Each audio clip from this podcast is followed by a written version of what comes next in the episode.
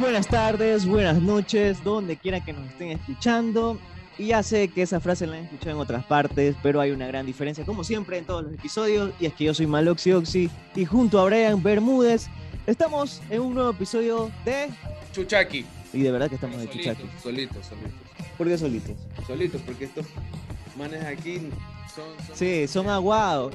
Cuando, cuando hay invitados nomás acá, ahí sí Ahí gritan, ¡De Chuchaki! Ahorita, como es todo por Cuando online, Hay alguien aquí, hay maní, hay canguil, hay agua, hay cola. Como es online, hay o sea, todo. la producción. ahorita no hay no. y No hay nada. No, pero hay estamos nada. online, estamos online, estamos online internacional. Hoy día hay un episodio súper bueno y estamos de Chuchaki, la verdad. Pero antes Sí, que, ah, que eh, demos a paso a la invitada, por favor, tus palabras, siempre que palabras. deseando la bendición, que no sé qué, que les vaya bien a todo el mundo. ¿Qué tal? Espero que se encuentre bien, encuentren bien. Espero que el día de ayer hayan pasado una fiesta vacancísima, una farra bacán, que hayan borrado cassette, que se hayan olvidado de su ex, o lo hayan llamado incluso. Tú, tú no eres de esas personas que... No, 100% soltero. Si tú ni tienes ex.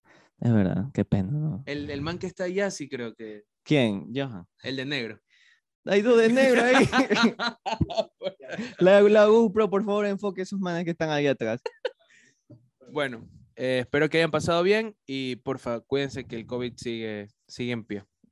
Y bueno, antes, antes de empezar, no se olviden Trago Sambo Guayaquil. Sambo. Guayaquil Sambo nos está patrocinando este episodio, como siempre. Hoy en día no Y la tenemos. fiesta de ayer también nos patrocinó. ¿En serio? Sí. Entonces no tenemos, no tenemos aquí porque es muy de mañana, acabamos de ya de comer y. No estamos en el campo. Pero ahí en el refil está toda la información aquí acá abajito. Y bueno, empecemos con el podcast de hoy. El podcast de hoy hay un contenido muy interesante, contenido de valor, como siempre, en todos los episodios. A pesar de la joda, siempre hay contenido de valor. De valor. De valor. De valor. Sí. Y bueno, Y contenido de valor también. y de valor. Exacto.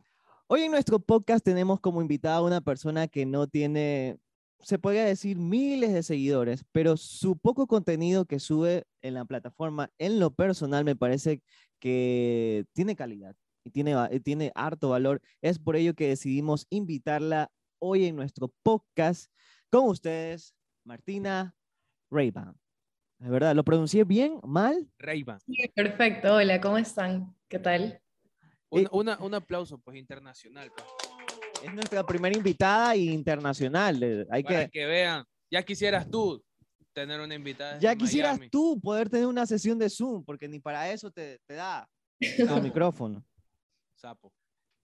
Bueno, Martina, es un placer tenerte con nosotros. Eh, en primera instancia, agradecerte por, por estar acá, por el tiempo, Tiempo. porque sé que has de tener muchos pendientes por allá.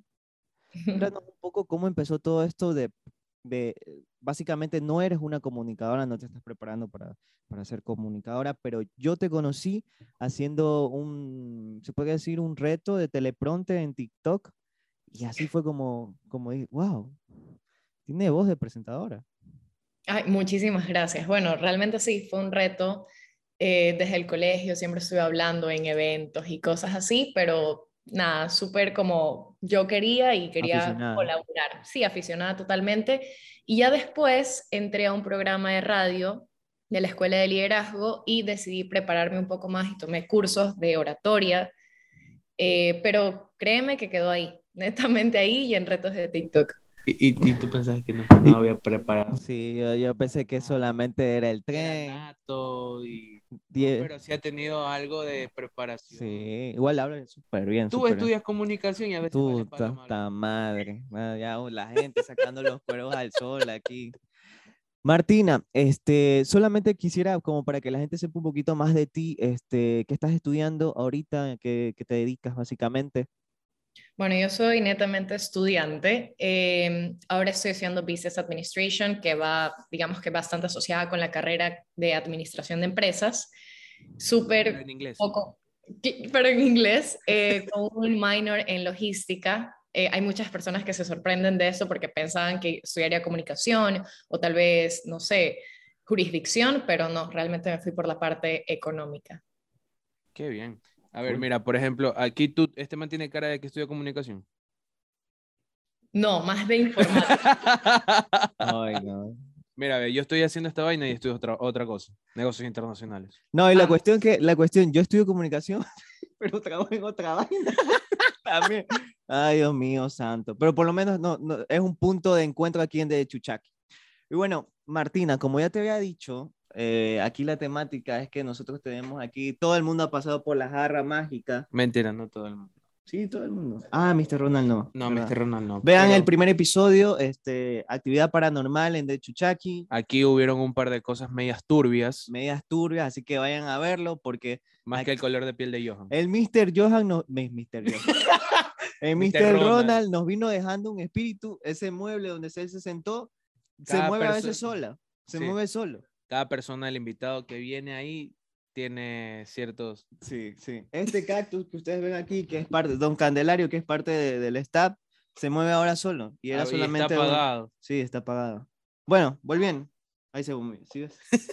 Volviendo a la temática, la dinámica, esta es la jarra donde hay temas donde nuestro invitado podrá de cierta manera darnos su opinión, su perspectiva, lo que percibe acerca de esto. O sea, son temas que ellos pueden tratar. Ya no le vamos y- a preguntar a Martina que qué piensa sobre los poltergeist ¿Te gusta el seco? o que le gusta el seco. ¿Quién no ha comido? Oye, pero ¿y ahora cómo se caía el papelito? Martina, a ver. no, mira, hagamos, si hagamos una, allá- una, mano, una mano virtual, pues. Así, Así, ven, ven, Martín. ven, ven, tú que tienes mano de pelada, ven. A ver, Mira, mira, ahí, ahí está Mar- la mano Ah, de ¿sí Martina. ves? A ver, Martina. Este tema que vamos a tratar, quizás. Ecuador versus Ay, no sé. Argentina. A ver, ponle zoom ahí, ponle zoom. Así un poquito Nos toca- papel. Rusia. ¿Me pusiste zoom ahí? Ya. A ver, el tema que vamos a tratar es el feminismo y la desigualdad de género. Este tema es medio... me- pegan- Ta madre. Oye, no dañen la... pre- Oye, no dañen la temática, oye.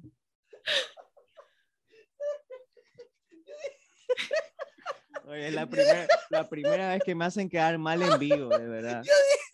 Ha de haber impreso más que ese otro papel para sacar. Ana, Ana, tú que estás editando esto, por favor, no me vas a pasar vergüenza. Oye, no iba, oye, lo- lo- estamos en pleno calentamiento global, no iba, no, no iba a dañar más papel. A ver, a ver, ya pongámonos serio.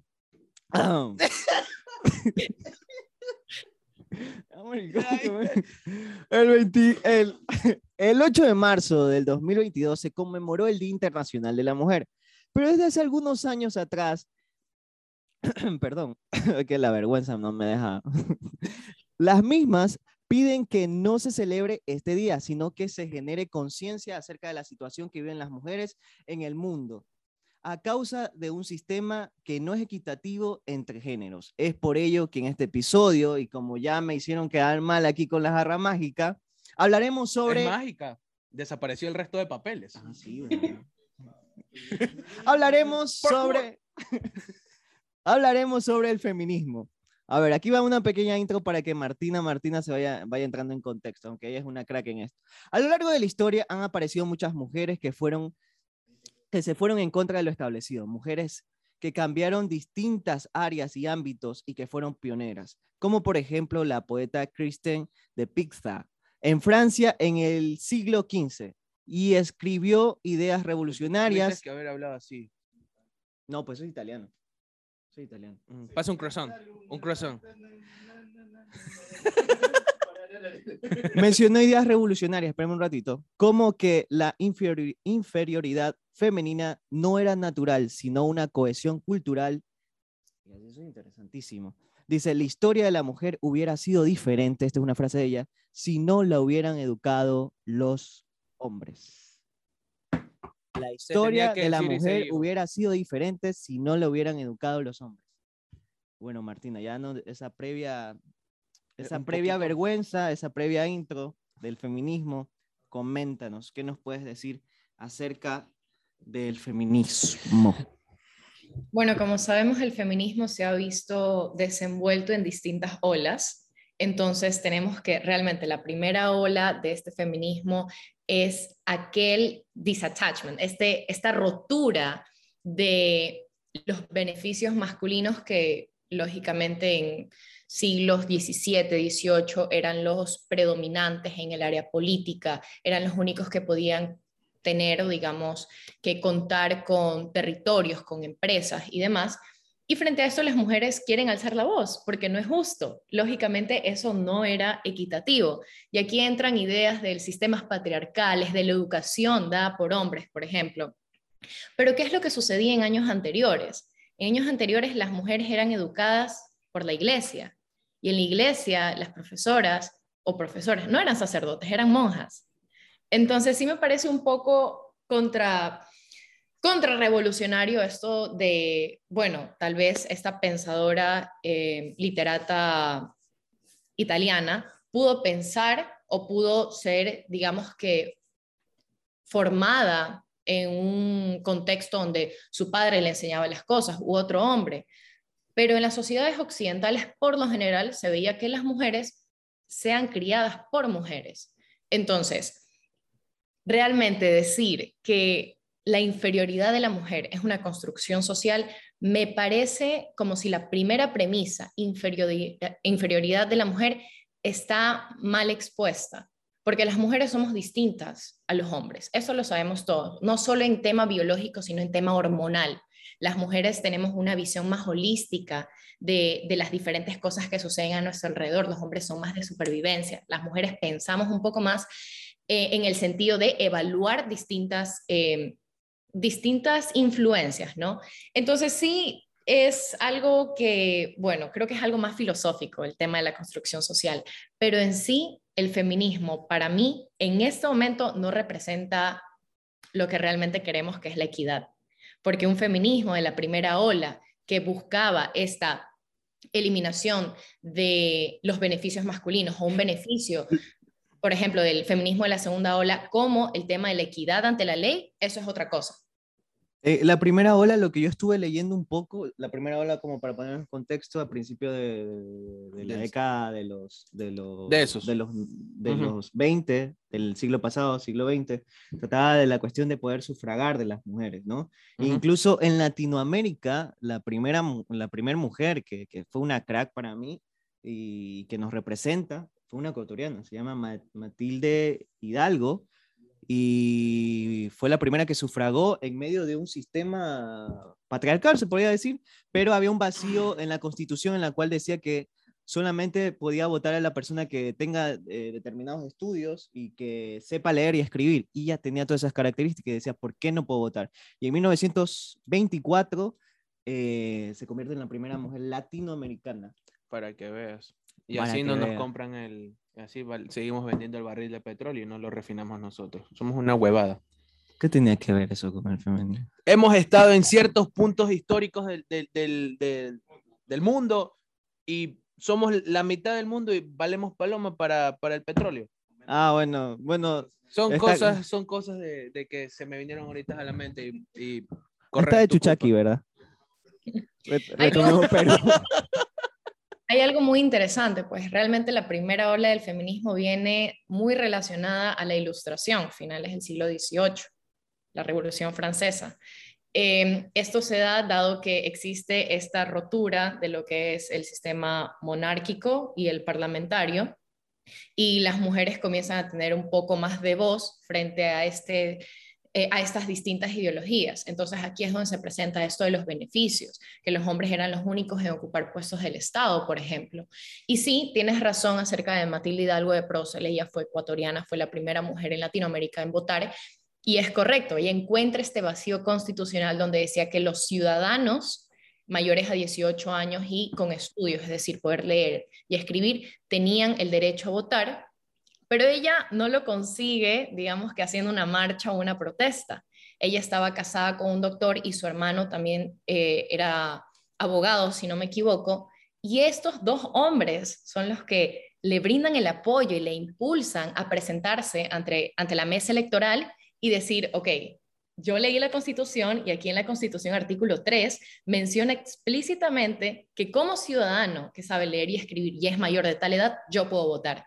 Este suceso se mueve la Corte Constitucional porque nadie sabía qué responderle. Y en la Corte Constitucional ella se presenta acompañada de las dos personas que les dije, de su esposo y de su hermano.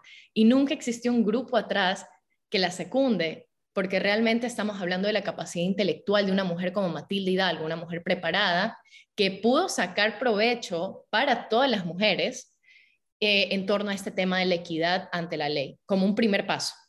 Creo que también de cierta manera, como nosotros como, como de cierta manera población ecuatoriana en ese tiempo, incluso sí permitimos que pueda Matilde, o sea, el sistema permitió, porque estuve viendo más historias, incluso en España, en España fue en 1930, muchos años después, y eran muy reacios, incluso mataron a un poco de, de, mujeres activistas en su momento. O sea, fueron, fueron como que, ah, ya, ok, tienes razón, la escucharon. Pero F, no te Pero tampoco, o sea. No te vamos a dar nada, sí.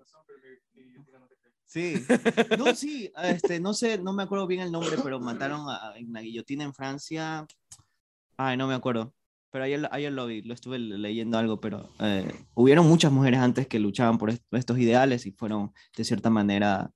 Eh, o sea, aborrecidas y, y, tiradas para un lado. A ver, Martina, yo tengo una pregunta para ti, porque. ¿Dónde está McQueen? ¿Dónde está McQueen? No, mentira. Este.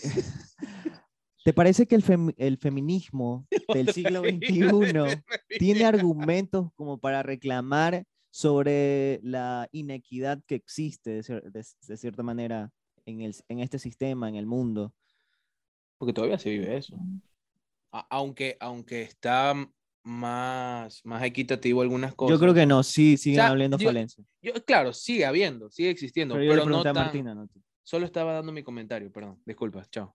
No, estoy bien y, estoy de acuerdo con ustedes. Creo que existen falencias, pero estas falencias tienen que verse como naturales. Nosotros no podemos llegar a una equidad porque no somos iguales. ¡Ey! ¡Ey, ey, ey! ¡Alguien! Ah, espera, espera, espera. Anita, tú Ana, triple música de Triple música de suspenso.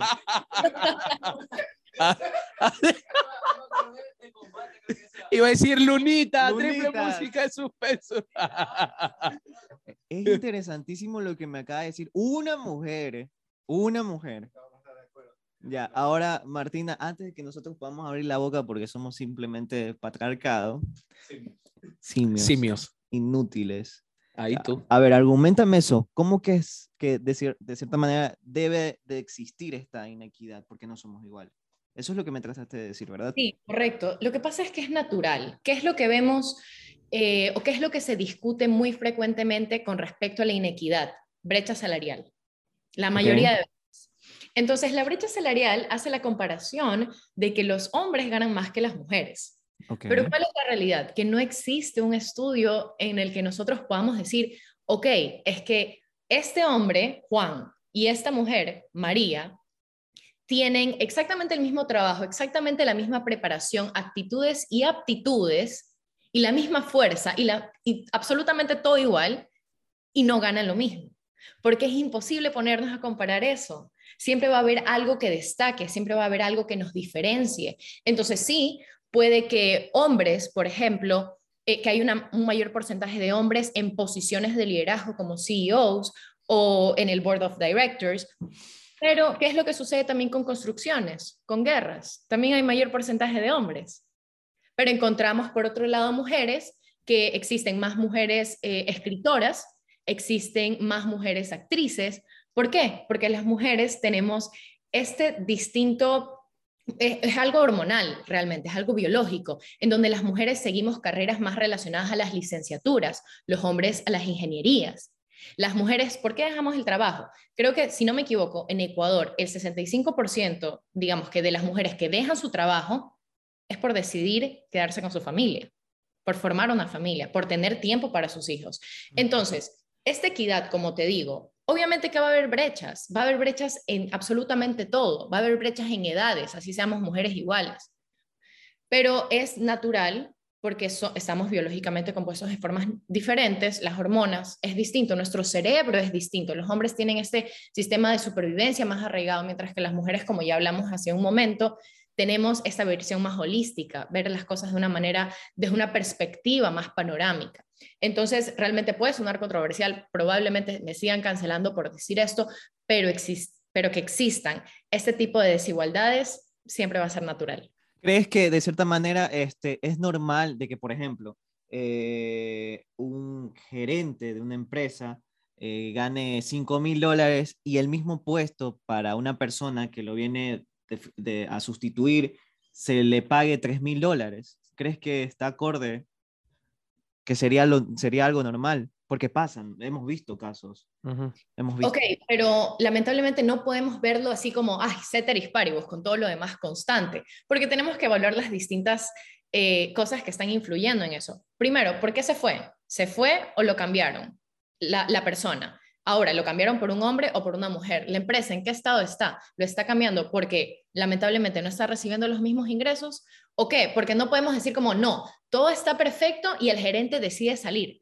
No, decide salir porque tuvo problemas en la empresa, porque quiere ir a otra empresa, porque se jubiló o algo por el estilo, y la empresa está buscando a alguien o con las mismas funciones, con las mismas características, que gane más o que gane menos. Es como que hay muchísimas cosas que influyen y es muy difícil poner sobre la mesa y decir como que, Y comparar en esa parte. correcto, o sea, comparar, ¿qué sucede si este hombre se va y entra esta mujer y le vamos a pagar menos? Si la mujer está de acuerdo con que se le pague menos, entonces, ¿dónde nace el problema? Si ella está buscando ese trabajo, si quiere un trabajo. Es que tú, tú mismo, tú mismo lo, lo aceptas. O sea, es que te vienen y te dicen, ahí está vacante, este es tu sueldo, esto es lo que te podemos ofrecer, y queda en ti si lo, lo, lo coges o no. O sea, y, y, y lo que, y lo que ella dijo, o sea, hay millón de millón cosas que van a influir mucho en, en, esa, en, esa, en esa vacante, en, ese, en escoger a esa persona que va a ir ahí. La, la otra vez escuché un argumento súper, incluso ni, ni de parte de nosotros, creo que había nacido, pero lo dijo una mujer. Dijo, el hombre es tonto, el hombre es tonto por naturaleza, pero me encanta cuando se propone a crear un- una industria, lo hace de manera masiva y tan trascendental que me encanta cómo crearon de donde no había algo, crear un trabajo. Por ejemplo, eh, eh, nosotros como tal creamos el fútbol. El fútbol nace por una cuestión en Inglaterra a base de, de- de- nuestra especie, se podría decir. Y al principio nos costó muchísimo trascender y que se haga una industria, ¿no? Y nosotros, de cierta manera, mi abuelito decía que antes los jugadores jugaban prácticamente por la camiseta, no era tan conocido el, el- el fútbol, eh, los jugadores eh, prácticamente que jugaban es por amor a- al deporte. El deporte, porque les gustaba y todo. Entonces nos costó casi 100 años que ahora sea una industria donde, donde auspiciantes vengan y, y todo ese mercadeo que hay acerca del fútbol eh, varonil, se podría decir, de, de hombre masculino, pero ahora viene una cuestión eh, del otro lado, que las mujeres quieren ganar lo mismo que los hombres y dicen, ¿por qué no ganamos igual? Y ella decía... porque no tienen la misma, Porque, por ejemplo, no porque tienen, no tienen el mismo tiempo que los hombres tienen haciendo este, este, este deporte, esta disciplina, porque a ellos también les costó. Al principio, al principio un mundial te pagaban por ir a un mundial. Les pagaban a Ecuador este, en los 30, le dijeron, ¿sabes qué? Vente acá. Y Ecuador no fue, porque no era un deporte trascendente. Entonces nos Ojalá costó nos muchísimo. Ojalá nos paguen ahora. que, que sea, que sea, que sea, claro. Ahora pagamos para poder entrar Ahora al nosotros mundial. rogamos por ir a un mundial y lo luchamos, pero nos costó muchísimo como hombres que ahora nos paguen o que se les pague a los hombres como más que, que, que las chicas, porque nos costó también que crear este mercado. Y por ejemplo, en ese mercado del fútbol se nota la, la diferencia. O sea, tú consumes fútbol de mujeres.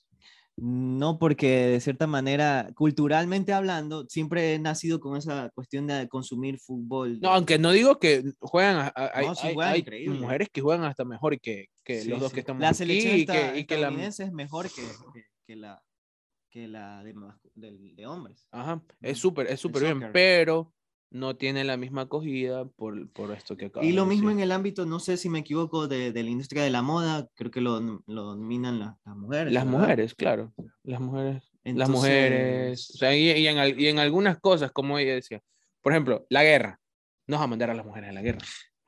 ¿Qué piensas acerca de estos memes que se hacen acerca? ¿Por qué las feministas no, no, no están ahí gritando por la igualdad, de que también este, se queden las mujeres Queremos ir a la guerra. a, a luchar por, por su país en Ucrania y ellas si las dejen salir a los hombres prácticamente se quedan ahí en... en- en- Porque el feminismo es selectivo.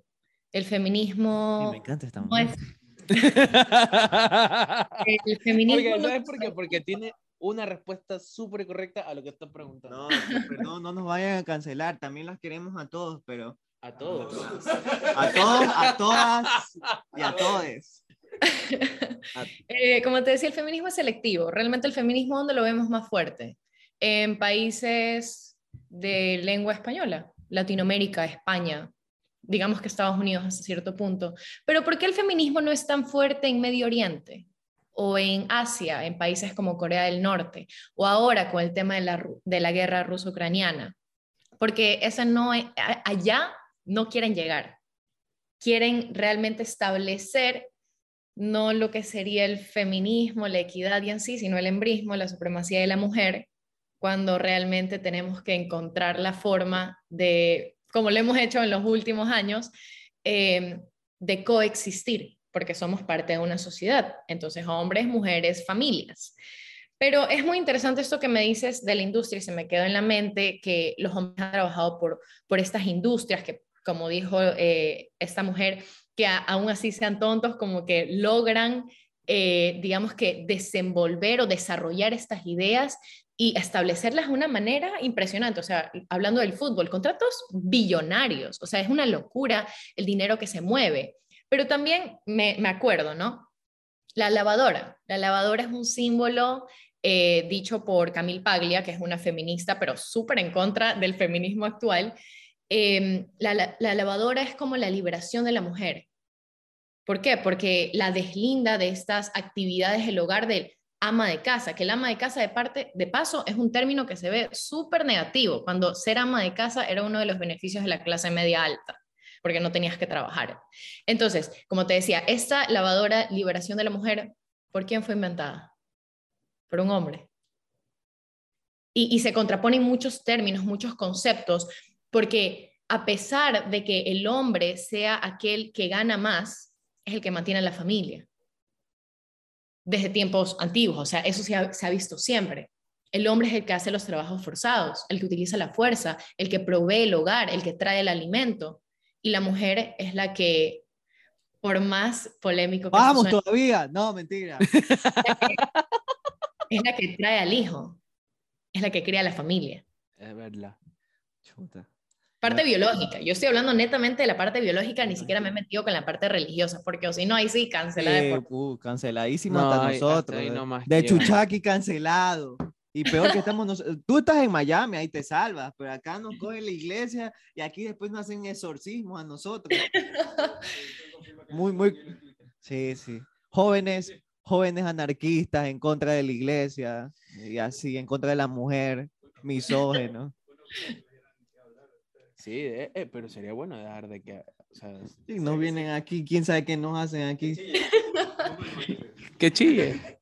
¿Qué piensas acerca de, de lenguaje inclusivo? ¿Sientes que es necesario? ¿Sientes que ¿Qué- realmente hay ¿Qué una... piensas? ¿Qué piensas? ¿Sientes que realmente eh, hemos eh, opacado a la participación de cierta manera de las mujeres, incluso en el lenguaje? No, estoy en contra del lenguaje inclusivo. Eh, considero que el lenguaje es una- un aspecto cultural que viene arraigado con nuestras tradiciones, con nuestra educación, y el lenguaje se ha ido desenvolviendo desde, ¿qué? Colonización, digamos. Entonces, a pesar de que existen términos como, por ejemplo, generalizar, bienvenidos todos, y las mujeres no, tienen que ser bienvenidos y bienvenidas, o todos, todas y todes. Creo que es una redundancia y también me parece denigrante pensar que como mujer necesito escuchar que me estén hablando directamente a mí, cuando no es así. Cuando yo me puedo sentir identificado, yo puedo escuchar a la persona que está emitiendo un mensaje sin tener en consideración que yo estoy aquí. O sea, no me tienen que decir bienvenida Martina, me tienen que decir bienvenida y yo me voy a sentir bienvenida. O si me están hablando en un público y yo soy la única mujer y si dicen bienvenidos todos, yo no me voy a sentir ofendida por eso porque sé que soy parte de eso, porque sé que estoy presente y no necesito una representación para sentirme capaz de comunicarme o de estar ahí presente. Eh, pero Bienvenidos todos menos Martina. Bienvenidos todos menos Martina. Bienvenidos a un nuevo episodio de Chuchaki. Menos Así. Menos Martina. Pero, pero Martina, de cierta manera, sí, sí se han ido cambiando incluso en la constitución, porque antes solo se, por ejemplo, la palabra presidente se la decía tal cual, porque presidente eh, eh, involucraba o abarcaba hombre Hombres. o mujer, como estudiante, ¿no? Ujú. Pero in- incluso en la... in- Estudianta. No vas a decir estudianta, pero sí se, sí se- sí se dice Sí se presidenta. dice. No, o sea, y es aceptado. Entonces, sutilmente también han ido cambiándose términos para poder incluir a la mujer, se puede decir. Pero o sea, ya no, cambiar todo el no, lenguaje. no, no, creería, no creería que sea, eh, es algo como que incluir, sino que, como Martín está diciendo, hacerla notar para que ella, ella diga, ah, bacán, me están, me están hablando a mí, me están diciendo, me están... Soy yo, soy yo, la, la mujer, la mujer. ¿Crees, ¿Crees que tiene algún futuro el lenguaje inclusivo? ¿O solo es una cuestión de moda? O algo, algo No creo, no creo que sea una moda. Yo realmente no creo que sea una moda, creo que es una herramienta para el progresismo de, de construir todo lo que viene siendo una sociedad. Estamos hablando de lenguaje inclusivo, estamos hablando de la deconstrucción de la mujer, de la feminidad, de la maternidad, un sinnúmero de cosas que realmente nos llevan así, al retroceso de una sociedad. Pero no creo que sea una moda, creo que es algo que a pesar de que yo no estoy de acuerdo, las personas que, que lo tratan mayormente son personas parte de la comunidad LGBT, porque no se sientan representadas, porque se sienten marginadas por ser de diferentes géneros, porque, bueno, sabemos que géneros hay no sé cuántos, cientos, Bisexual, bisexual. Sí. A mí me gusta el cuadro que tiene. Y es una locura completa, pero bueno, si la gente... Yo soy una mesa, por ejemplo, yo no soy persona. imagina- No, mentira, no me cansé. andas en cuatro siempre. Ese fue bueno, no, la metiste bueno, de verdad, sí la metiste bueno. Salió Punto, sí, natural. punto. Sí, punto, Sí. punto. Me- y yo también caí como lerdo, ahí. Sí. peor que esa botella de ron caí. Eres papaya. Querías postre, toma tu flan de coco. Lo que sí, lo que, lo que sí encuentro ahora en podcast es que, por ejemplo, están hablando y una persona habla netamente el lenguaje inclusivo, otra el lenguaje normal y Ah, otra no lo- de verdad. ¿Es en serio? hay un podcast O sea, que se no, llama no, no, no, a- habla- sin, para que no Ah, digan que te hate, para que no, no, para- que te cancelen. no hate, pero a mí me parece totalmente como Por que- ejemplo, hay un podcast que eh, aquí lo ven, aquí creo que se llama que te, te da recomendaciones de películas de Netflix y hay una chica que habla netamente lenguaje ¿y inclusivo. cómo habla? Eh, bienvenidos todos a este, bienvenidos todos a este Epicedia. episodio, así, así. Lo dice todo. Ah, ¿te acuerdas de ese jueguito de palabras cuando tú eras niño que le metías una, una sílaba más para que te traduzcan y decodifiquen un Siempre valí paloma Ajá, para eso. cham, chamí, chayo, huevada así? Eso parece. Chamadre. Eso parece. Y me encantó que un día tuvieron un invitado y Un ella le- un invitado y le dijo así. Ándate a la Y le, y, y él, eh, y le dijeron, le dijeron a, a él, este, sí, pero es que aquí nosotros tenemos de, de, de utilizar el lenguaje inclusivo y, y le dijo esto que me pareció cool. Dijo, yo te respeto, te escucho, te atiendo, pero no voy a aceptar que tú me colonices a mí con un lenguaje que yo no quiero. Y me, me mató, yo dije, cool. Puso los Sí, me- sobre te- la mesa. Soy tu invitado, sí, pero no me vas a, no me vas a pedir que hable como, como tú quieres, Como que. como estúpido. Y, y la verdad, hay No, muchas- ya, Perdón, perdón. Qué verga, yo. No, eh, yo solo dije lo que las otras Ma- personas. están- Martina, Martina, ¿te acuerdas que yo te dije que eres el que estudiaba comunicación? y que no? Perdón. Ya, esas cosas son. Ay, Ana, le pones ahí un pip. Ahí nadie se va a dar cuenta. Bueno, mira, este Sí, para. claro, claro, nadie se va a dar cuenta de que Yair dijo que, son, que hablan como estúpidos los del No, inclusivo. no, no, mentira, mentira. Aquí no, Ana va a mentira. tener más que editar. No, ahí, ahí sí tengo- eso no te voy a poner. Eh, ya como para, para ir a, al- a la cuestión, a otro tema que pr- prácticamente está en el mismo concepto. Yo una vez sí dije, ¿sabes qué? Creo que sí hacen como mucho mm, esta cuestión de, de Revolú. Sí, por la cuestión del feminismo y todo, y me dicen, es que nos están matando. Así me dijeron, nos están matando, Yair, y tú tienes que entender que prácticamente a nosotros no nos matan en la calle o como un homicidio, a ustedes que, por ejemplo, tú estás caminando, no te dejas robar, te matan, ¿no? A mí me matan por ser mujer, me dijeron así. Y yo dije, Y a nosotros nos matan por ser hombres.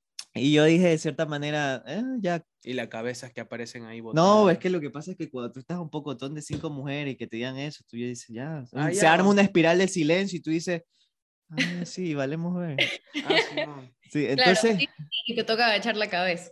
sí, una espiral de silencio total. Y te toca estar como en la mesa. Pero me hablaron de un tema que me parece también interesante tocarlo, que es el femicidio. Ahora sí. Ahora el sí. femicidio. Ujú. entrando el contexto. Y nos vamos a poner un poco ñoños con esto. En 1976, Diana Rossell, feminista y escritora sudafricana, utilizó la palabra femi... eh, ¿Tú que hablas inglés, amigo? Fe- femicide, femicide. Femicide. Así No, sería. no, Ma- Martina, confirma cómo se dice. Femicidio en inglés. Femi eh, espera, espera, espera, espera. ¿Cómo, cómo? Femicide. Miami me lo confirmó. Wow. Bueno, ella lo hace, en eh, lo hace en un tribunal internacional de crímenes entre mujeres convocados en Bruselas, donde asistieron más de 2.000 mujeres más, eh, de más de 40 países. En América Latina fue en los 90 donde esta palabra tomó relevancia. En el 2009 recién, la Corte Interamericana de los Derechos Humanos llamó femicidio a la muerte de ocho mujeres y el gobierno de México simplemente dijo, next. Y como normalmente lo hacen, eh, no se inmutó nada, nada, nadie en América Latina. Y en el 2012 recién hacen una reforma para que esto, se, para que esto no vuelva a ocurrir.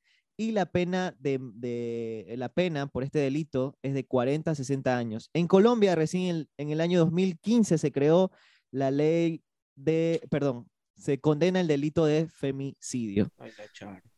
Pobrecita la Sharon, sí, pobrecita. Porque tengo el corazón valiente. Voy a quererte, voy a quererte.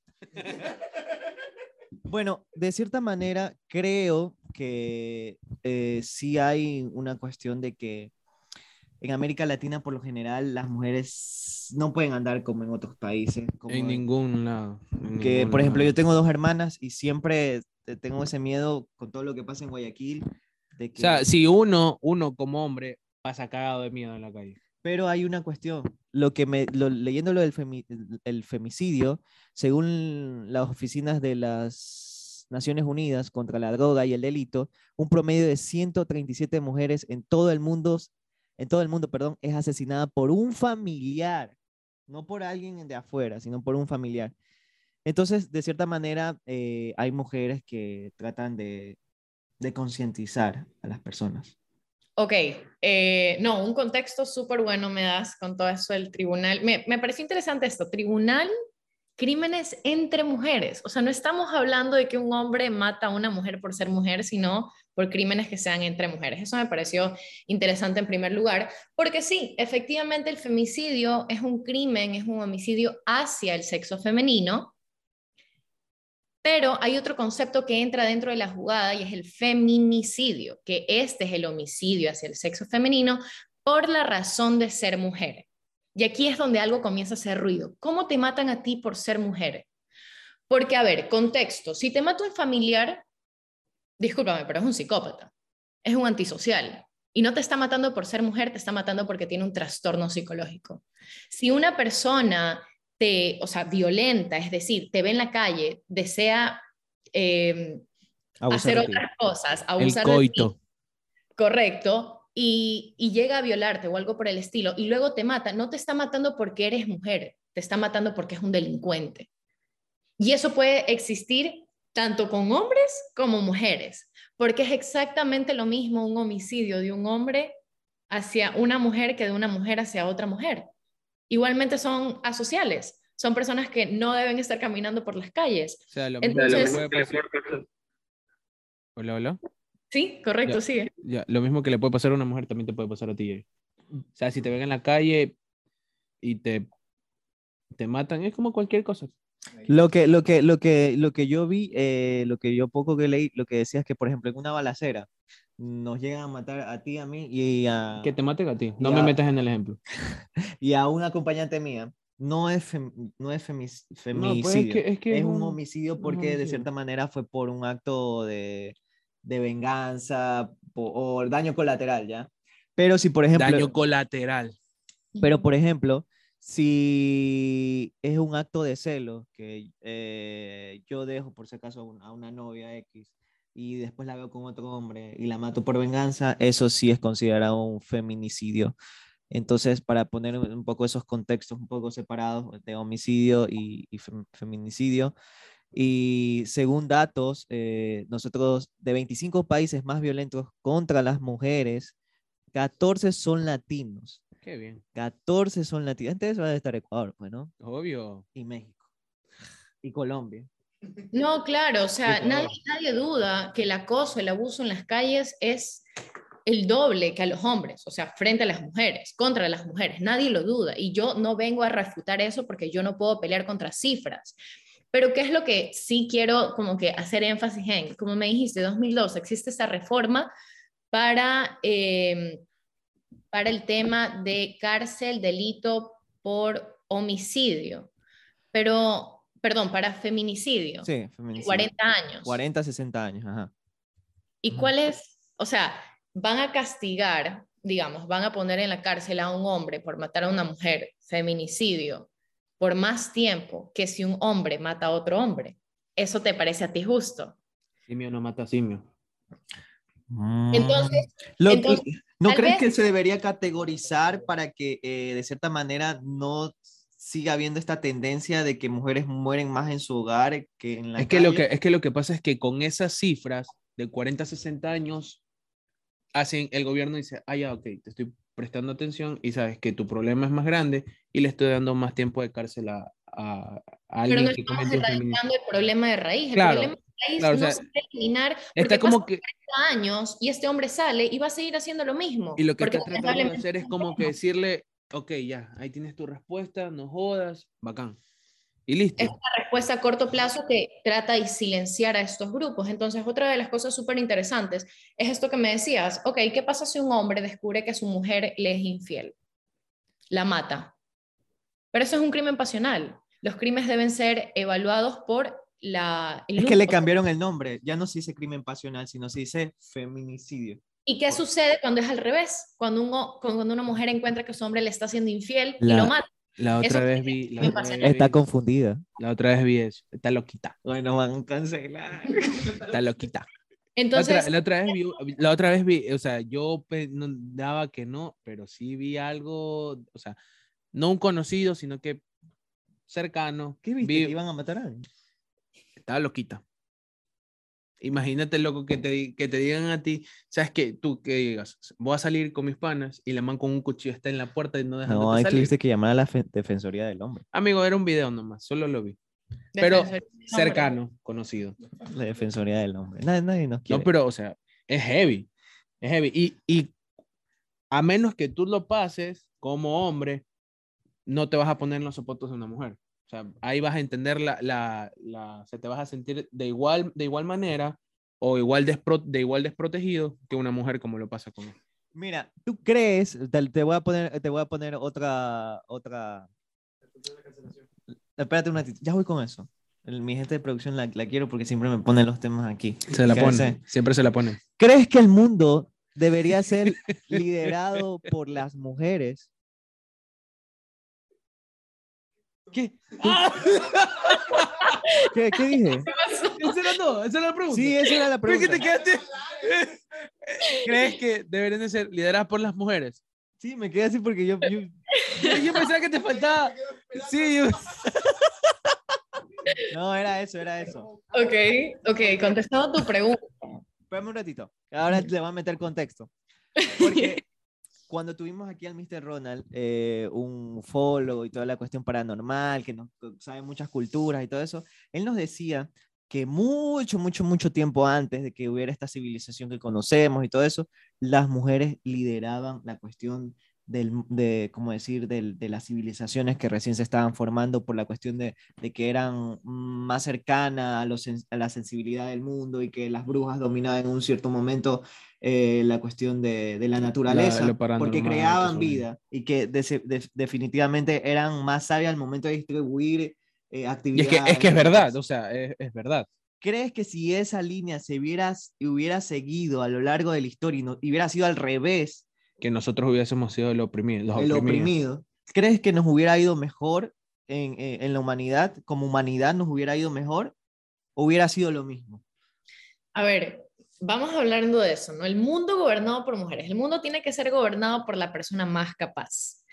Em, sea hombre, sea mujer. Pero relacionado a esto que me dices de, de su profesor, de su mister, es algo muy real las mujeres sí eran consideradas líderes de la civilización, porque esto viene ya, digamos que con un, con un contexto más filosófico. Orden y caos, yin y yang, Adán y Eva. Y sí, efectivamente, las mujeres tenemos esta capacidad de traer vida y la vida impone el orden ante una sociedad caótica que es lo que se sobreentiende, ¿no? Entonces, por medio de esta vida, por medio de esta estructura familiar, en donde entra el supuesto sistema patriarcal, que realmente no es sistema patriarcal igual a autoridad de los hombres, no, el sistema patriarcal es el gobierno de los padres. Y los padres, sí, claro, hacen referencia a los hombres, pero también a la figura materna.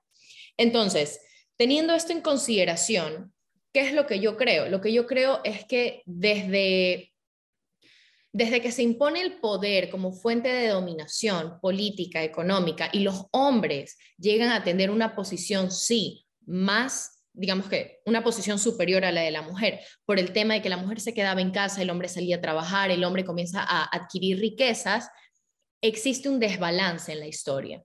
Un desbalance entonces en donde las mujeres comienzan a perder el poder que tenían.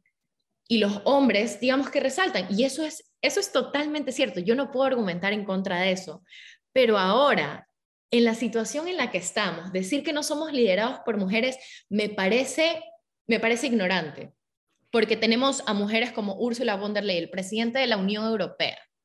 Tuvimos a Angela Merkel, eh, que fue ¿cómo se dice? en Alemania, canciller federal alemana por más de 15 años. Tenemos actualmente a la vicepresidenta del país, Kamala de, de, Estados Unidos, Kamala Harris. Tuvimos a Rosalía Arteaga en, en, Ecuador, que fue presidenta interina, que casi se queda un periodo completo. Tenemos a Cintia Viteri, alcaldesa. Entonces, no estamos hablando de que nosotros no somos, así estemos de acuerdo o no con su gobierno. Este episodio viene gracias a Traus Guayaquil Sambo, tu mejor opción. ¿No te ha pasado, viejo, que a las 3 de la mañana te quedas sin trago en la fiesta? Hartísimas veces. Traus Guayaquil Sambo tiene cobertura a Guayaquil, La Aurora, Villa Salitre y Sambo, obviamente. 24-7, todos los tragos que tú necesitas a tu casa, delivery, al número 099-072-4022 y en Instagram, tragos GY subguión, Sambo subguión. Tragos Guayaquil, tu mejor opción, viejo. Y ya que estamos recargados, empecemos. A darle.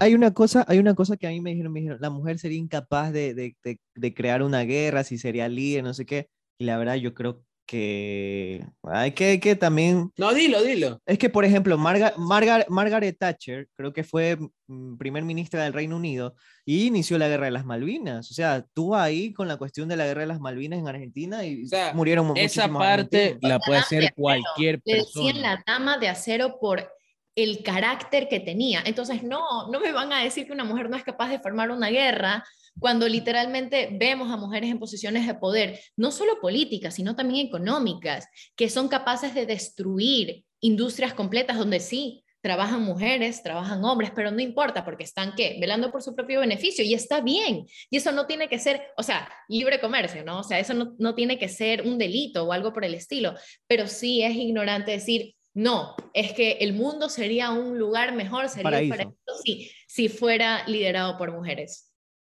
Sí, sí, sí. Sí, Yo, yo, sí.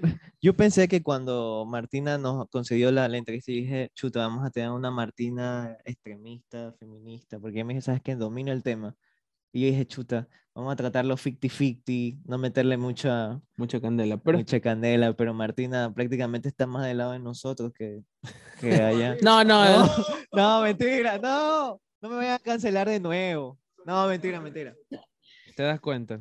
No, yo, sí yo he sido muy abierta siempre a hablar de estos temas porque sí, yo tuve una época en donde ¡ah! feminismo, igualdad, y luego me decían como que no, no es igualdad, es equidad.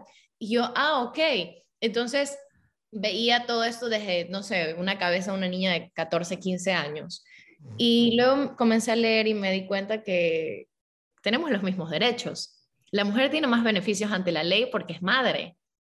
Hay un divorcio y la madre se queda con los hijos. Hay un divorcio y el padre tiene que pagar una manutención.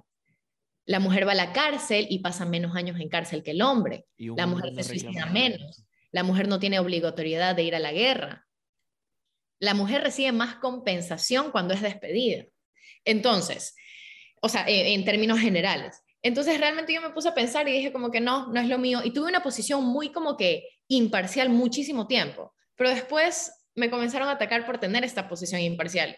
Y lo comencé a decir frente así al público. Yo soy antifeminista. Yo no estoy de acuerdo con la ideología. Con el feminismo de ahora, actual, el actual. Correcto. Es que yo no puedo decir, ay, es que yo soy feminista de 1980. De la segunda ola. Claro, o sea, o soy feminista desde la Revolución Francesa, pues.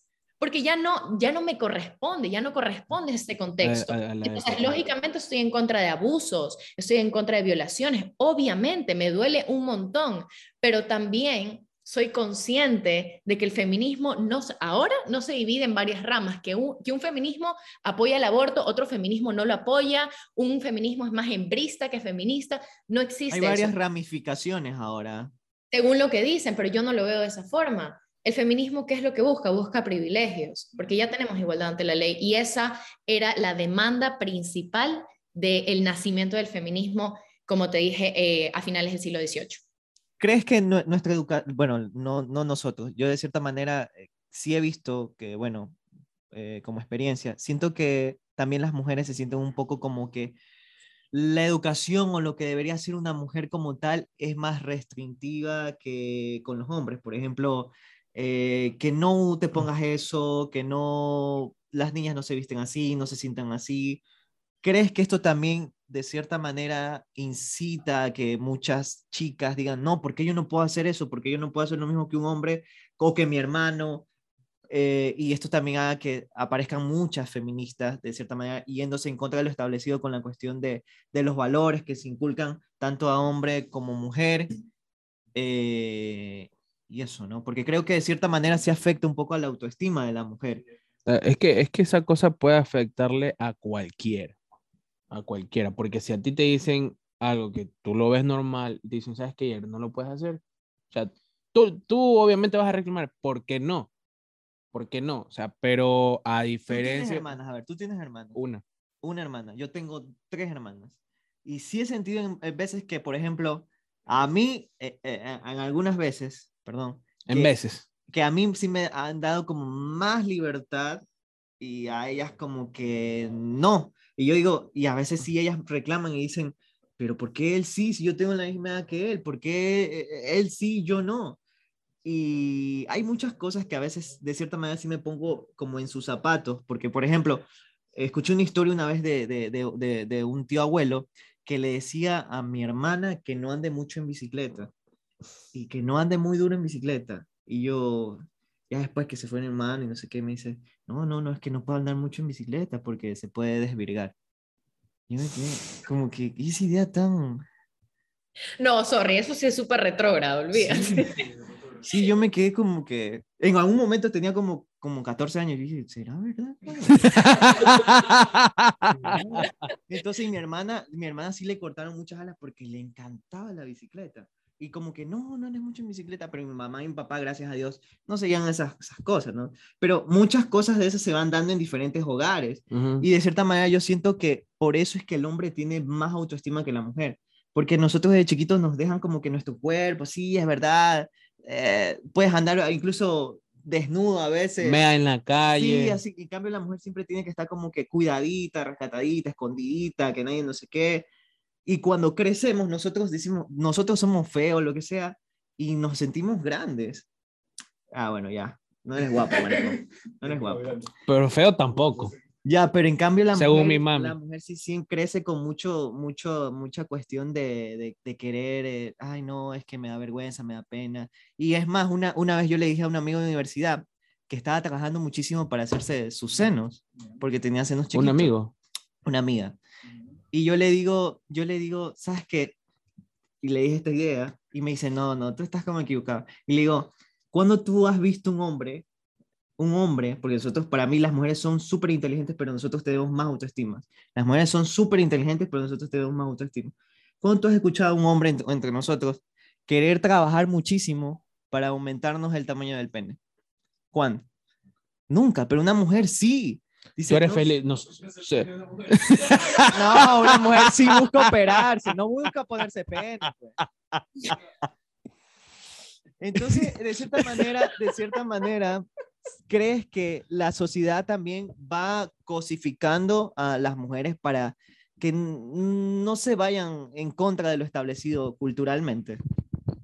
Bueno, esto eh, me gustaría dividirlo en dos partes, ¿no? El tema primero de las restricciones. Porque Yo muy largo. Sí, yo lo he vivido, obviamente. Yo no puedo salir sola. Ahorita estoy viviendo sola, imagínate el miedo que tiene mi mamá. Mi mamá siempre me está escribiendo, me está así viendo dónde estoy, con quién estoy y ese tipo de cosas porque es parte de la responsabilidad. Las mujeres lamentablemente sí somos más vulnerables, pero el feminismo no va a cambiar eso, porque somos mujeres, somos más delicadas. Es, es parte de nuestra contextura, no tenemos la misma musculatura que un hombre las mujeres somos más delgadas, por lo general, ¿no? Obviamente que existen nuestras excepciones de acuerdo al ADN y demás, pero por lo general es así, biológicamente somos así.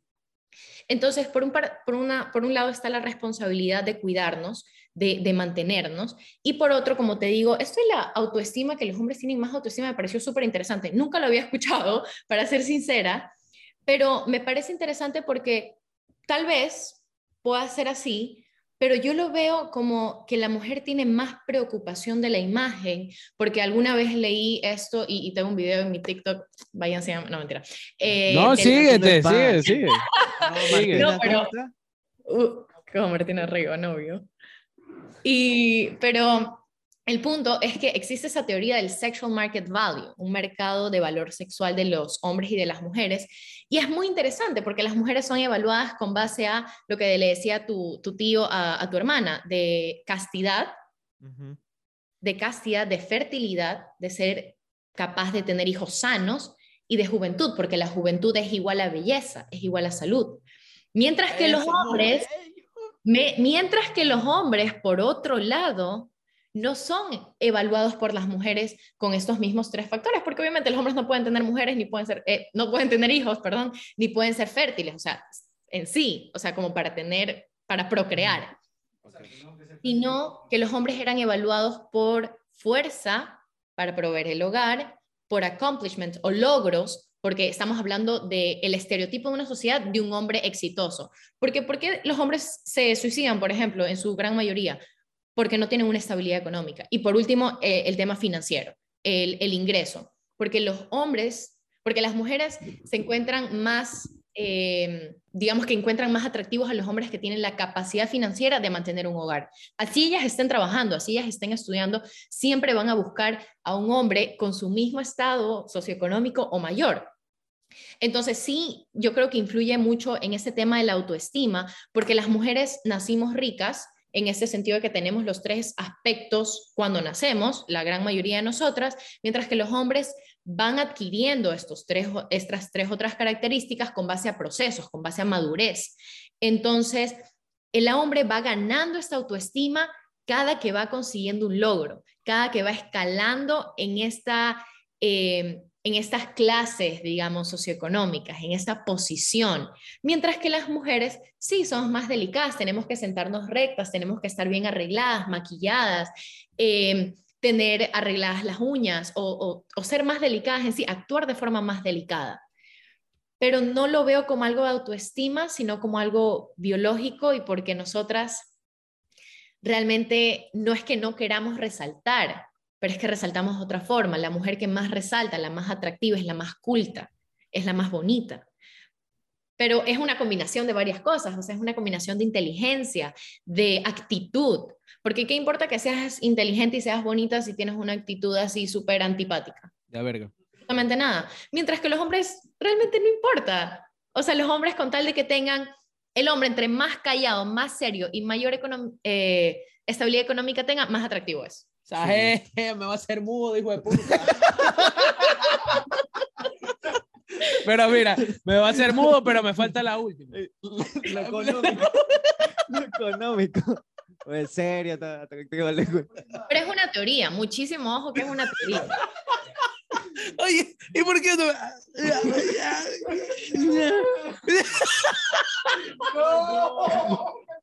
Estamos con cancelados. un billete de 20 así. Ahora, ahora también nos metemos con los mudos, Dios, no, ¡Cesarín! no. Chaval, ¿qué, qué me van a decir? Dice, ¿qué me va a decir un mudo? No, no, no, ya, ya, ya, ya. Ya, vaya, ya. No, no, eso ya sí está mal. Hablando, metiendo un poco de comedia, que la metimos muy... Estuvo bien. nos O está sea, yo la, yo la hice bien. Sí, sí. Pero estos manes ya la No, sí, ya, ya mucho, ya. La ley de, si, si hubiera ley de comunicación para los canales de- digitales, estuviéramos ya presos, de verdad que estuviéramos presos. Martina, ¿crees que no incluir, por ejemplo, veo a veces contenidos donde se burlan de la cuestión feminista, el violador eres tú, que no sé qué se pone. Los memes. Eh, Los Pero es que, memes. ¿cómo no? Si le quieren perrar al patriarcado. Ahí está. es, la, es la indicada, yo creo. sí. Sí, Este, ¿Cuándo regresas a Ecuador? Cuando me gradúe. Eso falta mucho. ¿Qué? ¿Cinco años? Eh, dos años y medio. Ay, Ya, ya en dos años y medio ya estamos más mudos y con más plata. Claro, Chuchaki ya, quién sabe, ha- hacemos hasta el podcast en Punta Cana, por ahí. ¿Quién? Ya estás hablando huevadas. No, sí. Se perdió. Bueno, continúa. ¿Crees, eh, ¿Crees que... Una vez yo escuché a Franco Escamilla, siempre creo que lo pongo de ejemplo, lo puse de ejemplo, que no, David Reynoso, no. David Reynoso. Si quieren ver ese episodio de Pancito yéndose en contra de David Reynoso, creo que es el episodio Eres, eres, eres amarillista. El episodio 2, vayan allá. Ahorita he estado con el feminismo, estamos con Martina. Yo escuché a Franco Escamilla decir esto. La comedia eh, es algo donde puedes manejarte y desenvolverte muchísimo, ¿no? Y excluir a un grupo social es discriminarlo. O sea, es válido, de cierta manera, burlarse de la cuestión feminista, Burlarse de los homosexuales. burlarse de los Porque homosexuales. si tú no haces algún chiste De de, ellos, los también los los estás estás- excluyendo. Claro, los estás O sea, el chiste de Nantes del Mundo estuvo bien. Sí, señor, no se ponga bravo, Mm, estamos, lo mm, estamos incluyendo, mm. estamos siendo inclusivos, es comedia, No me digas. no me digas nada. No, ya, ya, ya. ¿Crees, Martina, que de cierta manera es válido utilizar la comedia en estos aspectos? Creo que aquí entra mucho esto de generación de cristal, porque si te mencionan, te sientes ofendido, pero si no te mencionan, también. Entonces, ¿dónde queda esa estabilidad? ¿Cómo encontramos este balance? Entonces, sí, siento que hasta cierto punto hablar o hacer chistes en torno a esto es cómico. ¿Por qué? Porque lo encontramos real hasta cierto punto, porque lo podemos relacionar. Entonces, como yo te decía lo del patriarcado, eh, perrearle al patriarcado, para mí me parece denigrante. A mí me parece totalmente denigrante para todas las mujeres que están ahí permitiendo que las graben, subiéndolo, sintiéndose orgullosas de eso. Pero ellas, ¿con qué están felices? Con la propagación de esa información. Entonces, entre más virales, entre más polémicas sean para ellas, mejor. Y si hablan de ellas, si sea en torno de burla, les va a encantar, porque yo hablo, y cuando he hablado de las feministas, la gran mayoría de mis comentarios son de mujeres en contra de lo que digo, pero les encanta y lo siguen consumiendo. No me bloquean, no, no ponen como que no mostrar este video, no me han baneado. No me Bueno, interesa, sino que bueno, me pero- gusta darle. Imagínate, entonces es como que siguen ahí, porque de eso viven. Y de eso vive mucha gente, y no solo feministas, sino también escritores como liberales, Agustín Laje o, o Javier Milei, que ahora es senador de Argentina, viven de hacer polémicas. Y es así porque tienen que vender, tienen que subsistir, obviamente con base, eh, digamos que con diferentes ideologías, pero esto de hacer comedia, incluyendo a feministas o excluyéndolas, O burlándose. es decisión de cada quien. Y aparte, hay algo que un sociólogo dijo, eh, canadiense, Jordan Peterson, si tú ofendes, a- perdón, a veces ofender es parte de tu derecho a la libertad de expresión. Oh. Y, y hablaba eh, en torno al tema del lenguaje inclusivo. Si tú te sientes ofendido porque yo no uso lenguaje inclusivo, lo siento mucho, pero no hablarlo es parte de mi libertad de expresión. Sí. es mi derecho a la libertad de expresión. Y claro que cuando el derecho del otro comienza, el tuyo termina, etcétera, etcétera, pero ¿hasta qué punto? Porque tú te puedes sentir ofendido porque digo bienvenidos y no bienvenidos y bienvenidas. Pero ¿acaso es eso una ofensa? Esa es una ofensa que va a coartar mi derecho. Yo porque tú, solo una persona de 100, se siente ofendido que yo no diga bienvenidos y bienvenidas, yo me tengo que callar, yo me tengo que sentar o yo tengo que hacer algo que no quiero. Me tienes que imponer algo por una persona. Entonces ahí entra como que un gran debate y eso es mucha política, mucha filosofía en sí, pero habla de esto. A veces hay que ser ofensivo para poder ejercer nuestro derecho de la libertad de expresión. Cool, cool. Aquí ya tenemos, aquí ya ha sido como una clase de, ¿de qué? Una, una clase o un podcast con formato no, no es forma. Eh, no, pues sí es APA. Sí, todo cool, me, me, me, encantó. Sí, la verdad que sí, sí O sea, este, de aquí en dos años y medio puede ser que estemos cogiendo vacaciones. Pero no, no vienes por vacaciones acá por Salinas, así, ¿no? Mira que eh, los, no los, los, chicos aquí se desesperan, me botaron una botella de ron solo por venir a saludar. no, no le ni siquiera saludaron. Ni siquiera saludaron, porque a lo que venían, de la vergüenza ya que me de un jorobazo la tiró al piso. de un jorobazo la tiró al piso. Martina, ¿qué pasaría si ya poniéndonos... What if? Sí, what if. ¿Qué pasaría si de cierta manera, paz, tú tan así, porque por lo general a los hijos siempre le llevan la contraria a los padres. Te sale una hija y que tenga estas ideologías que de cierta manera son feministas. La regreso. ¿Qué harías? ¿Cómo le aconsejas? ¿Cómo le dices, sabes que por ahí no? ¿O la dejarías? Yo por ahí no paso la dejarías que, la dejaría... su experiencia. Ah, ya. Em, considero que para poder considerarte algo, darte una definición, ah, es que yo soy feminista, tienes que leer mucho. Leer tanto libros feministas como también libros que no lo son. Entonces, si yo voy a tener una hija, obviamente la voy a querer formar de la mejor manera, no hablando de la educación más cara, sino de los principios y valores más claros, en donde, lógicamente, en mi casa, yo no me voy a casar con un hombre que no me sepa respetar o no me sepa dar mi lugar. Entonces yo creo que va desde ahí, porque las feministas más radicales lamentablemente son las que mayor problemas en casa tienen. Uh. Tienen lo que se dice daddy issues y es una realidad y ellas mismas lo cuentan. Ah, lo que pasa es que yo me di cuenta que el feminismo me iba a sacar em, o me iba a brindar las oportunidades que mi papá no me dio, porque mi papá me dejó abandonada a mi mamá y a mí, entonces él no asumió la responsabilidad de padre y por eso el feminismo nace. ¿Ok? Pero no ven un contexto psicológico un poquito así como que un pasito antes. Entonces, yo creo que si es que me llegara a suceder, que puede ser, quién sabe, o eh. de, lo, que sea, em, considero que no estoy como madre, no estaría para prohibir cosas, pero sí guiarla y sí me gustaría, digamos, que tener una conversación muy seria en torno a cuáles son los argumentos para ser feminista, porque no se vale solo, es que mi cuerpo, mi decisión. yo como, yo como hijo de ella, yo la plena, ah, pilas ya, ya lo que diga la mamá. hasta ahí nomás. Permiso, José Delgado, me la saco. Me la saco. ¿Qué, ¿Qué piensas de esta cuestión del aborto? ¿Te parece que debería aprobarse esta ley sea, pasando de cola a nabo, sí. Sí, ya hablando un poco como, como dijiste de... Mi cuerpo, mi decisión. Hablemos de mi cuerpo, mi decisión. Mi cuerpo, mi decisión. Sí. Eh, maldito. El aborto, tema complejo, muy complejo, porque previamente yo estaba a favor de que existan estas eh, tres justificaciones para el aborto. En primero es violación por un familiar. Segundo es salud de la madre, es decir, si la madre está en peligro, su vida. Y el tercero es una deformación del feto.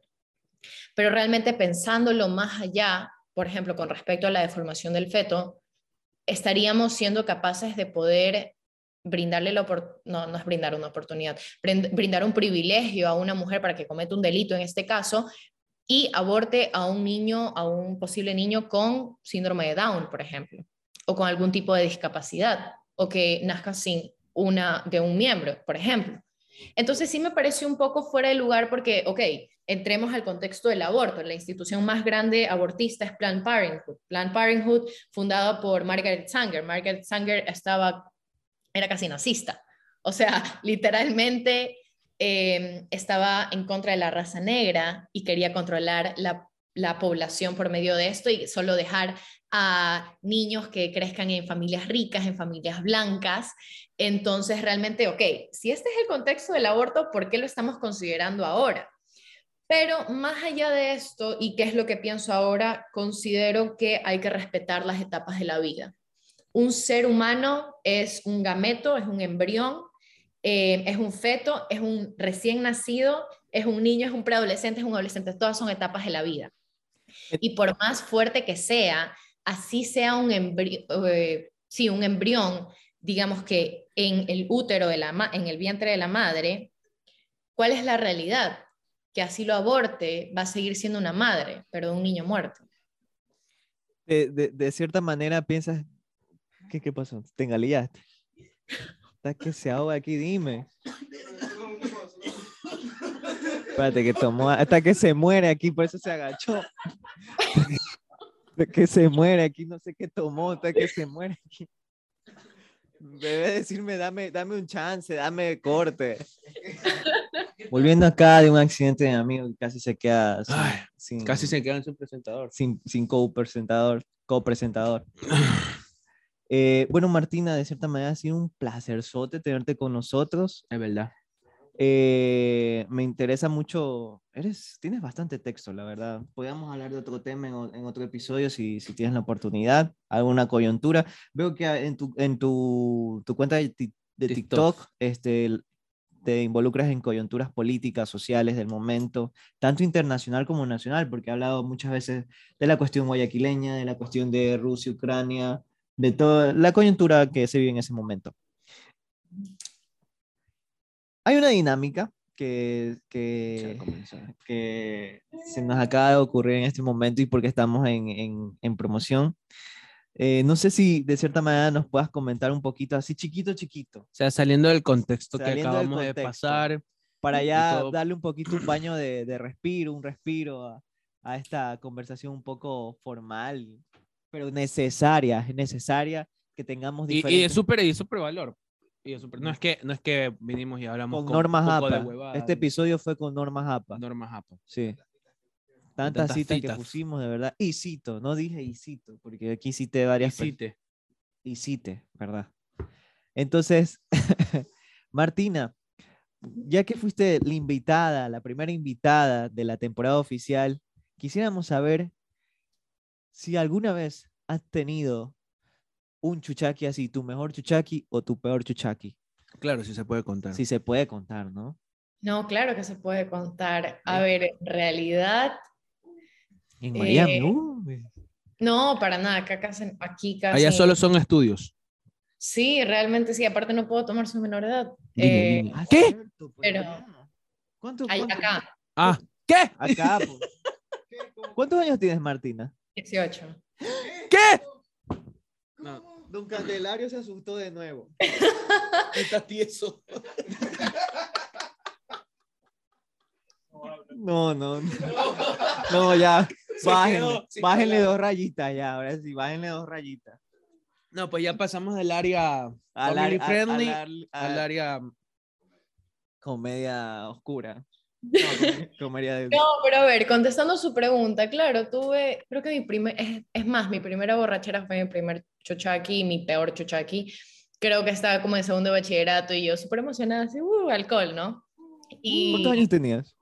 16. 15. 6, yo creo que tenía 16. Claro, segundo, 17, sí, tenía 16. Y obviamente mis papás se enteraron y todo. Y, y, por eso fue feo, porque me tocó levantarme, tipo, me quedé hasta las 2 de la mañana blackout y el día siguiente 8 de la mañana a recibir la mega retada de mis papás y de paso como que no, tienes que comer porque tienes que hidratarte y yo, ¿qué iba a querer en ese momento más, o sea, más que dormir? Y mis papás así como que no, comes, comes ahora y de paso en la tarde fui disque a hacer deporte para sudar el alcohol. No, fue horrible, fue horrible. Fue literalmente el primero y el último de esa magnitud que quiero tener. ¿Cómo se dice chuchaki en inglés o chuchaki en inglés? Una palabra que... Hangover. No, mejor me quedo con la latina. Me quedo con la latina. De chuchication. ¿Cómo? Guayabo creo que se le dice en Colombia, creo. Dichuchaki. Dichuchaki. Martina, un placer, un placer haberte tenido acá, por favor. Muchas gracias por habernos aguantado. Aguantado nuestro humor negro, guayaco. la, la dislexia de Yair. Mi dislexia, que voy a tratar de corregir. No, es que hablo mal, soy disléxico, porque a veces, a veces uno a veces una palabra la interpreto como otra. Amigo, eso es una Como enfermedad. pilotos, pe- pedófilos. Eso es una enfermedad. O igualito. O igual, no, sí, tú. Ahora sí, chicos, vengan por acá, saluden a Martina, ahora sí ya conozcan a, Ya a- no al vayan a hacer huevadas. Por favor, despacito. Vengan No, igualmente fue, fue realmente un placer conversar con ustedes y conocer estas nuevas perspectivas. A pesar de que pensamos parecido, eh, igualmente fue, fue un momento muy fructífero. Es que si pensábamos diferente, aquí se armaba, Martina. aquí No, pues olvídate. No, un aprendizaje muy chévere y espero que, que les siga Aquí se armaba. No puedo- Y ahí dice, aquí se armaba y está con un short por debajo. Es que estamos, no me iba a poner traje. Sí, es que está, que hace Aquí se calor. armaba y está con un shortcito así pequeño ahí. Ustedes hoy día me han hecho caer en vergüenza con las jarras. Tú todo. papaya. Tú dijiste que querías hacer una mesa. Es Es la vida que escogí. Es la vida que escogí. es la vida que- A ver, vengan, vengan de una vez para que. ¿Alguna pregunta que le quieran hacer a Martina? ¿Dónde está McQueen? Nada. Nada. Podrá tirar Andan con vergüenza. Siempre saben hacer preguntas a los invitados, como decirle, este. No, pues es que ya hicieron una cagadota, votaron. Sí, votaron el ron. Martina, yo sí te quiero hacer una pregunta. ¿Dónde te ves de aquí a... Siempre se las hago caso a los invitados. En 10 años, ¿dónde te ves? ¿Con quién te ves? ¿Qué logros quieres conquistar? Y de cierta manera, si en algún momento llega a haber la oportunidad de que estés en un espacio, tener la oportunidad de ser comunicadora, ¿te gustaría? Eh, bueno, en 10 años tendría 28, ya me veo con una familia, me veo casada en mi propio hogar. eh, y realmente sí me gustaría ser comunicadora, pero creo que dentro de mis vocaciones podría verme más enfocada al aspecto social, eh, social político. Me gustaría desenvolverme en una posición de poder de ese tipo. Entonces, sea en mi país, sea en Ecuador o sea aquí o donde sea realmente, me gustaría, digamos que ejercer. Bueno, señores, ya tenemos a la próxima presidenta. Presidente, Presidenta presidente o presidenta. o No me residente. ofendo, no me Ah, ofendo. Eh, Martina, este, un placer. eh, Una vez más, muchas gracias por habernos escuchado, por haber regalado. algo, me no jodas, Yair, por habernos regalado una entrevista. Esperemos que la hayas pasado bien. Y Ah, ya, eso iba a decir. Y todo lo que se diga aquí, señores, tiene derecho a la réplica en algún futuro. Todo cambia, nuestras perspectivas también, nuestras opiniones también. Así que si Martina es la presidenta del Ecuador, si yo soy el presidente de Ecuador, o Brian es el, el chico que recoge la basura de sus casas, tenemos derecho a la réplica. Así que si nos equivocamos, nos pueden corregir, los comentarios están ahí. Bueno, chau, chau, señores. Esto ha sido de Chuchaki con Martina hoy día. chao.